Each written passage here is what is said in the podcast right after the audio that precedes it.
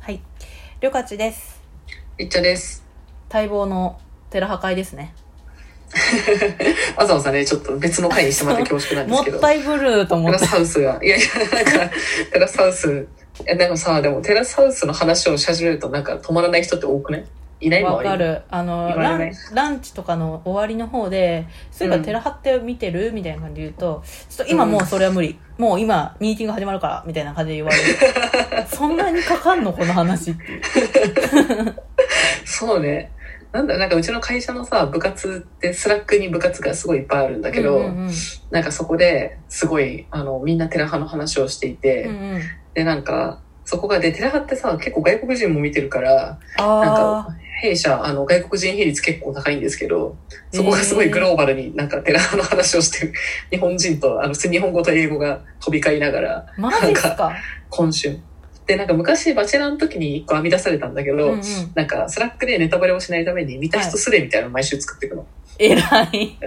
なんか、見た人用のスレっていう中に全部入ってるから、早く読みたいってなって、なるほど。なんか見て、見終わった後にその Slack のスレを、中を見に行って、うん。ああ、わかるみたいなのをすごい、もうひたすら言い続けるっていうのが面白い。すごすぎる。もう完全にコミュニティが進化してますもんね、それより。この使い方そうだね、すごい面白かった。えやっぱりみんなで見てるから面白いのかな？あ、でもそれは相当大きいと思う。なんかでも一個うんは、あ、そうそう、さっきりょかちさんが、あの、恋愛ドキュメンタリーみ苦手って言ってたじゃないですか。そう、苦手。だから、私もあんまりなんか、そう、そういうの別に好きなタイプじゃなかったんですけど、うんうんなんかね、普通にれ恋愛の要素は、まああるけど、でもなんか、それは、もうなんか半分ぐらいのような気もする。え？半で、まあまあその恋愛がめっちゃ盛り上がった瞬間にこう、まあみんながわーってなるのもそうなんだけど、うん。でも今回の東京とかは、なんか、やっぱり20前半ぐらいの人で、はい。なんかみみんな何かしらこう人生に迷ってたり夢を持ってたりいろいろとこう悩んでる人たちが多いわけですよ。うんうんうん。でなんかそそっちのドラマの方が結構面白いなと思ってて人間ドラマ。なんか今回だと私が一番めっちゃ泣いたのがペッペっていう、うんえ。っと、イタリアかな？イタリア人で20前半ぐらいのすごいイケメン男子がいたんだけど、うんうん。もう卒業しちゃったんだけど、うんなんかその人はイタリアにいてで漫画日本の漫画がすごい好きで。であの漫画をずっと描いてたの。はいはい。で、書いて日本語も勉強して、うんで、一人、本当二十歳ぐらいかなで日本来て、で、漫画、で、めっちゃイケメンだから、で、はい漫画の仕事当然すぐできないから、うん。他の仕事もしながらで、なんかモデルもやってんのね。えで、モー、デルも全然、なんかユニクロのモデルとかになるレベルで、すごくすない？ですか出てんだけど、翔平とは大違い。あもう全然、全然違う。ルレベル。が違うルーローとハンじゃなかった。でもなんか、で、でも、えっと、その、テラハに入るぐらいの時に漫画が、連載が始まりますみたいな感じだったの。えー、すごい。だっけな、アフタヌーンじゃなくて、なんか結構その青年誌みたいな雑誌で、はいはいメジャはーなやつで、チャンピオンかなで、うんなんか始まるっていう回でい。、うん。で、えっと、テラハ入って、でもなんかペッペは本当に忙しいから、ずっと漫画描いてて、なんか恋愛始まりそうなのもああるんだけど、うんうん何回かデートとかも行ったんだけど、うん。ひたすら漫画のことって没頭してるんだけど、なんかあまりにもその姿勢がなんか真面目すぎて、んすごいみんなから応援されるし、うんうん。で、えっと、最後、なんか、えっと、本、本になるんだよね。本が。あー、漫画が。あ、違うわ。ごめんごめん。えっと、そうか、雑誌に出るまでで、えっと、途中のエピソードで初めて雑誌に載った回があって、で、それをなんか、近くのコンビニ、なんかおばちゃんがやってるちっちゃめのコンビニにはい。雑誌買いに行って、あ、並んでるってなって、で、それを、なんか、漫漫画雑誌いっぱい並んでんだけど、はい。なんか3冊ぐらいかなんか一気にこう買おうとして、うん。でコンビニで店員さんのおばちゃんになんかこれくださいって言って「あらこれ全部同じだけどいいの?」って言って、うんうんうんこれ僕の漫画が載ってるんです」って言ってキ「あャらそうなの?」みたいな、うじゃあ私も読んでみるわね」って言われてすごい泣くっていう すごい夢が叶ってよかったねみたいな本当にー。え感あまー。りに感動できるエピソードがあって恋愛関係ね本当こ。こもう本当ただただいい話だ すごっ。ペッまあ、それが一番、一番努力してる例なんだけど、まあ、そんな感じで、結構あの B リーグの選手とか、なんかそういう海外から来た漫画家とかプロレスとか、外なんかいくつかその夢がもう分かってて、すごいまっすぐに突き進んでいってる人たちと、あとはでももうちょっとなんか迷っ大学生の子とか入ってくると、まだなんか自分探しみたいなフラフラしてるから、なんかその一緒に住んでいる人たちがそんな頑張ってるのを見て、え私はどうしたらいいんだみたいな、すごい思い悩んでたりとか、なるほど。なんか結構ふわふわ、なんかこれはしたいとか言ってて、じゃあなんで努力しないのみたいな。海外行きたいって、海外で俳優になりたいって言ってる、あの、ルカって最初いたはいいましたね。スパイダーマンになりたいという。そうそう、じゃあとりあえず英語勉強しろよみたいな、うんうんうん。なんか、頃からの努力とか、なんか普通にこう若者の、なんだろう、いろんな人の葛藤と、なんか焦りと努力みたいなのがあって結構面白い、えー。それが。じゃあまあワンチャン恋愛できたらいいよねみたいなノリなんですかね。え、それこ全然何もなくて出てく人ちょこちょこいるしな。あれですねかおりちゃんとかああ、香りもそうだったね。うん。か香りちゃんもでもあれじゃない？すごい、一番意識意識高いっていうか、すごい、かこの人絶対海外の美大とか行くって言って出てくだろうなって思ったら、割とそんな感じだったよね。そう。そうなんだ。ちょっとイメージが違った。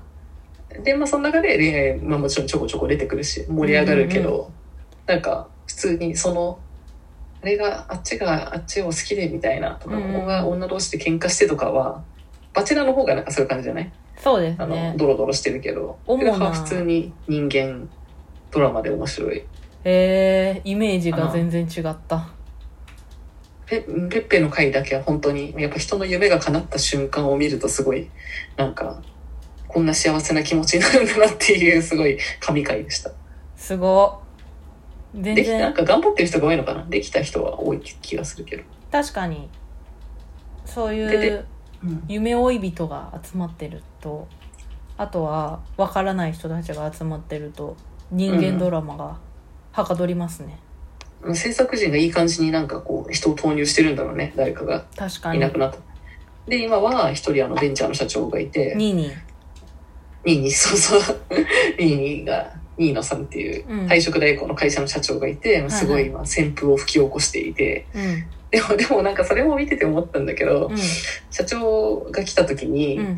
なんかやっぱ話の中ですごい、結構みんな若者とかさ、大学生とかいる中で、なんか、え、なんか何がしたいのとか、うんうん。どういう仕事なのとか、うん。結構なんかは話でこう仕事の話が多くなっちゃったりとか、あなたは何がしたいんですかみたいな話になっちゃったりとか、面接やん。あとか、あと、えっと、なんか予定を決めるときに、うん。結構その社長はめっちゃ早いわけ、行動が。じゃあ今度ご飯行こうよってなって、いいですねってなったら、いつ空いてる？来週だったら、じゃあ何日、じゃあ何日俺空いてるんだけど昼、夜、あ、じゃあここね、これ、じゃあ今、みたいな感じでカレンダーもそこで入れる感じなの。うんうんうん。で、それが他の人はさ、割と大学生とかもいるからさ、うんうん。なんかゆ進みが遅いわけ、それの、そういう、うんうん。すゆるいから。もう言い出すことでドキドキしちゃいますもんね。そう、でもそれを見てさ、でも私たち割とさ、普通じゃんその社長のテンションとか、まあ、うんうん。初対面の人でも別に話のは、なんか仕事の話したしちゃったりとかさ、うんうんうん。なんか、でじゃあ何を目指してですか？みたいな。うん。どう、どうなりたいんですか？とか、うん。あとその仕事、彼、予定の決め方とか、うんうん。あとはカタカナ語が多いとか、はい。なんか、そういうのが結構スタジオの山ちゃんとかのいじりで、いや、さすが社長早いね、みたいな、あなるほど。って、確かにこの IT のこういうノリで、あの中に行くと、こう、なんか、ここいつやったら横文字喋んな、意識高そうみたいな感じになるなって思った。いやわかる。あの中に絶対住めないもん。確かになニーニー頑張れ。はい、ちょっとこの辺がまずは、そのドラマ、あの、恋愛だけじゃないから結構見てて面白いというのが一つですね。えー、見たい。はい。あれ、もう、もう一個、あの、テラハノがおすすめな理由がありまして。すげえ。めっちゃあるな。ありまして、はい。いや、単純にね、一緒に見たら面白いからっていうだけなんだけど、うんうん。なんか、恋愛ドラマの恋愛リアリティショーはさ、はい。が苦手な人ってさ、見てて恥ずかしくなるから苦手じゃないですか、うん。一人で受け止めきれないみたいな。わかる。で、なんかテラハ副音声でうん。全部さ、あの、山ちゃんとか徳井さんとかスタジオが話してるんだよ。はいはいはい。だから、なんかそこの解説付きで見れるから、なんか、あの、一人で見ても耐えられる。さす そがこにしてくれ、あの、ニコ動の弾幕みたいなのと一緒に見てる感じがする。すごい仕組みだゆうとで、なんかバチェラーとかはさ、そういうのないから、うん。なんか私はバチェラー3はもう一人で見るの耐えられなくて、友達と Zoom で一緒に見てたんだけど、やば。やいのやいの言わないとやってらんないっていう。確かに。私もめっちゃ飛び飛びで見ました。うん。恥ずかしくて。あれは、あれ結構長いしね、バチェラーの方が一話。そう。結構大変、そう。バチェラーは人と飲みながら見たい。やっぱ優と山ちゃんはすげえですねそう。でも今、徳井さんがいないからちょっとね、スタジオのバランスが崩れてるんだけど、やば。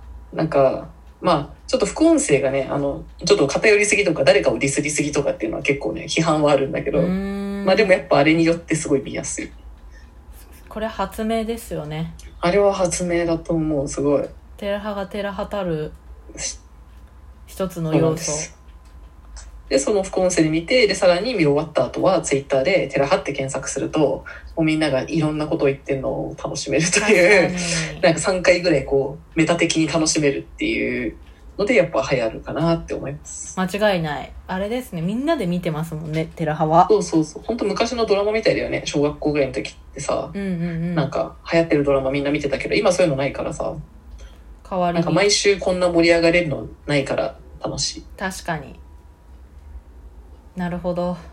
見るか、テラハちょっと。今週、せこの、今回、今めっちゃ面白いから、この3話ぐらいだけ見てほしい。